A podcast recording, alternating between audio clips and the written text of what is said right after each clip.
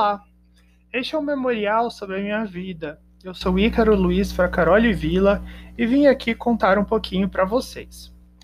Eu nasci em 15 de maio de 89 na cidade de Brodowski, à beira de um pé de café. O cultivo deixa uma tradição na família há gerações. É, a família Fracaroli já foi considerada uma das maiores produtoras do interior, sendo que não se repete hoje, já que estamos tomados pela cana-de-açúcar. Meus pais não seguiram seus antepassados ao decidirem terem carreiras bem diferentes daquela que os sucederam. Minha mãe, Marli Fracaroli, 50 anos, é enfermeira. Meu pai, Marcos Antônio Vila, é, também de 50 anos, é fisioterapeuta. Conheceram-se no hospital psiquiátrico na cidade de Brodowski, logo resolveram se casar.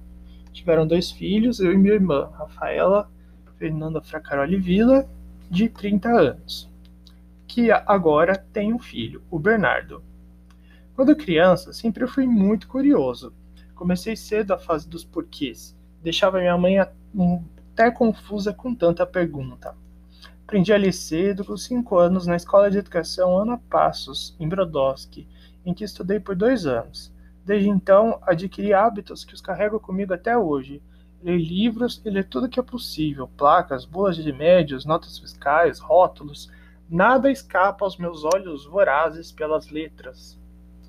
O meu primeiro dia de aula foi muito especial. Lembro-me que minha mãe foi comigo, me apresentou a professora e olhei toda aquela gente e comecei a chorar. Chorei muito, não queria ficar ali.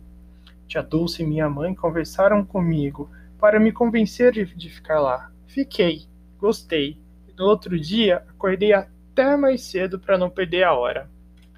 Na fase da pré-escola fui um ótimo aluno, sempre o primeiro a fazer as tarefas, ajudava a professora, ajudava os amigos, tinha um bom comportamento e não dava nenhum tipo de trabalho. Minhas professoras, Dulce e Márcia, ainda se lembram com carinho de mim e do excelente aluno que foi. Só tinha naquele período um problema, não era muito habilidoso com as artes, então meus desenhos não eram dos melhores, apesar de eu gostar das atividades. Certo dia, tia Márcia nos ensinou a bordar. Foi muito desafiante, mas consegui fazer tudo certinho e acabar em metade do tempo dos colegas. Levei o tapete para casa e ele ainda fez parte da decoração. Aos sete anos, tive que deixar a escola infantil e fui matriculado na Escola de Ensino Fundamental Tiradentes. É escola pública de muita qualidade. Permaneci ali por cinco anos, inesquecíveis estes, por sinal.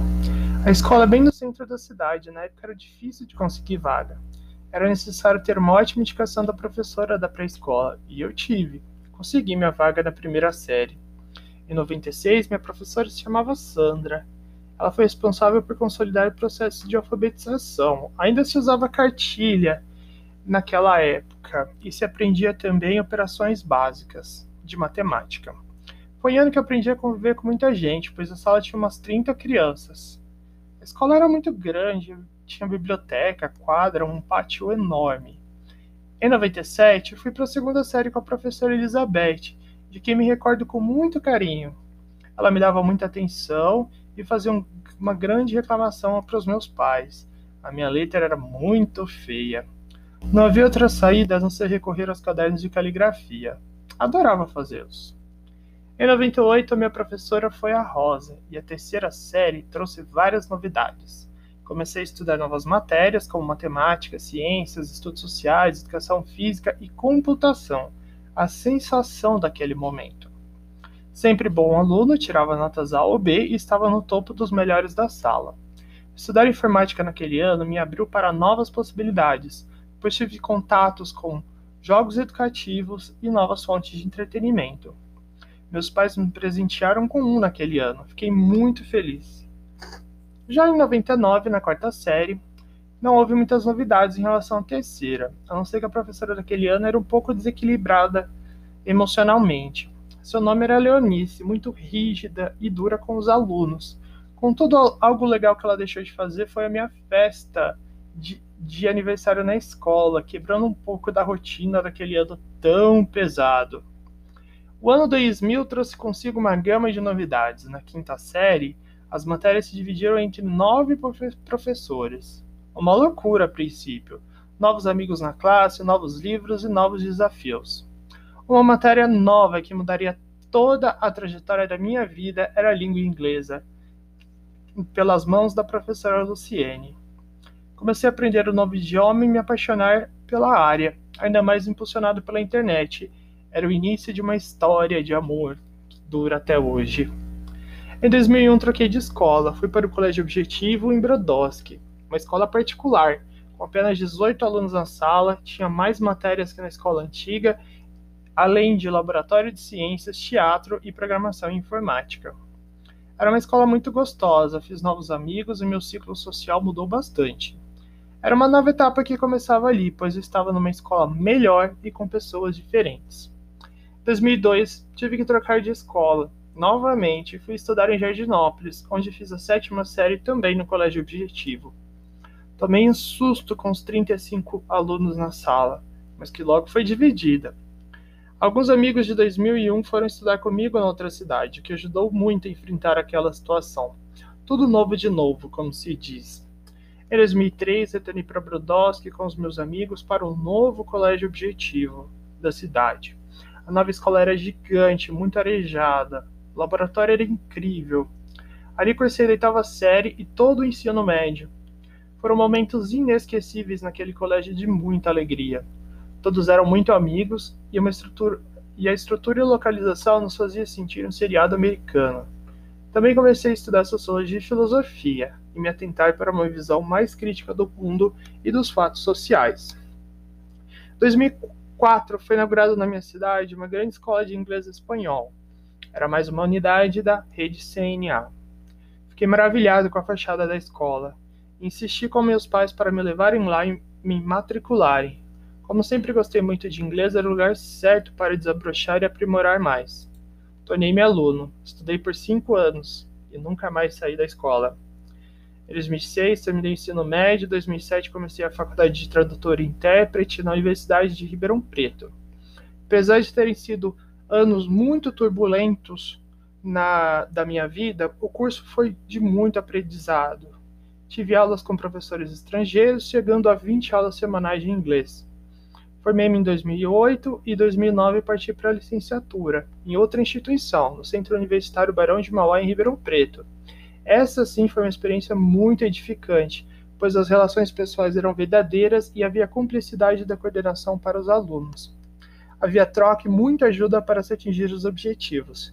Em 2007, iniciei os estudos de francês na Aliança Francesa de Ribeirão Preto, por onde permaneci até 2010, atingindo o diploma de proficiência certificado de docência pela Universidade de Nancy. Em 2010, ainda estudei no CNA espanhol, terminando o curso em um ano e atingindo o certificado DLC1. A educação foi escolhida por mim como área de atuação porque eu acredito no potencial das pessoas e, mais ainda, em como eu posso contribuir para mudá-la.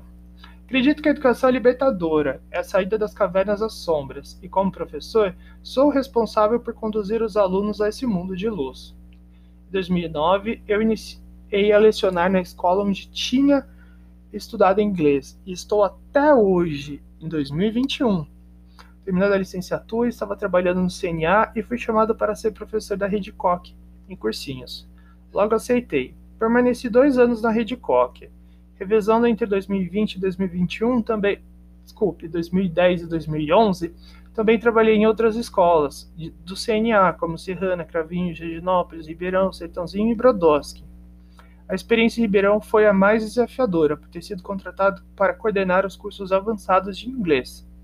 Ganhei o prêmio naquele ano de coordenador modelo em nível nacional. Fiquei muito feliz. Trabalhava ainda em 2011 na prefeitura de Ribeirão Preto como professor de inglês no cursinho comunitário no cursinho pré-universitário. Tinha um total de oito aulas, mas me renderam boas, boas histórias. Os exemplos dos meus alunos é, e uma oportunidade levaram a mudar a minha vida para sempre. Em uma conversa informal com a proprietária da, da escola de Brodowski, veio uma proposta irrecusável de comprá-la e ser dona do meu negócio. Isso era julho de 2011. Passei a juntar todo o dinheiro possível para realizar o meu sonho. E deu certo. Em 15 de dezembro de 2011, tomei posse das chaves do meu novo patrimônio. Não poderia imaginar o que estava me esperando. Com nova direção, mais jovem e dinâmica, três meses a escola dobrou o número de alunos. E de funcionários também. Me vi com 23 anos, professor, agora administrador e empreendedor de um negócio de sucesso. E rapidamente foi crescendo mais. O tempo foi se tornando cada vez mais curto. Isso não foi motivo para desanimar. Pelo contrário, chegava mais cedo e embora mais tarde. Uma concorrente não aguentou e fechou as portas, me trazendo um grande grupo de alunos. Em seis meses, o número triplicou. Fui concursado da prefeitura, mas exonerei depois. Havia cursado pós-graduação em 2010, fortalecendo a área pedagógica. Em 2011, fiz o curso de supervisão e orientação educacional. Foi o meu, foi o meu contato com a modalidade EAD, que passou a ser minha grande companheira de aprimoramento e realização de cursos de pós-graduação Assim, na Barão, eu cursei metodologia de ensino de inglês, MBA em empresarial, MBA em marketing e literatura. No Estácio ainda fiz linguística, psicopedagogia, tradutor de inglês, ensino de espanhol.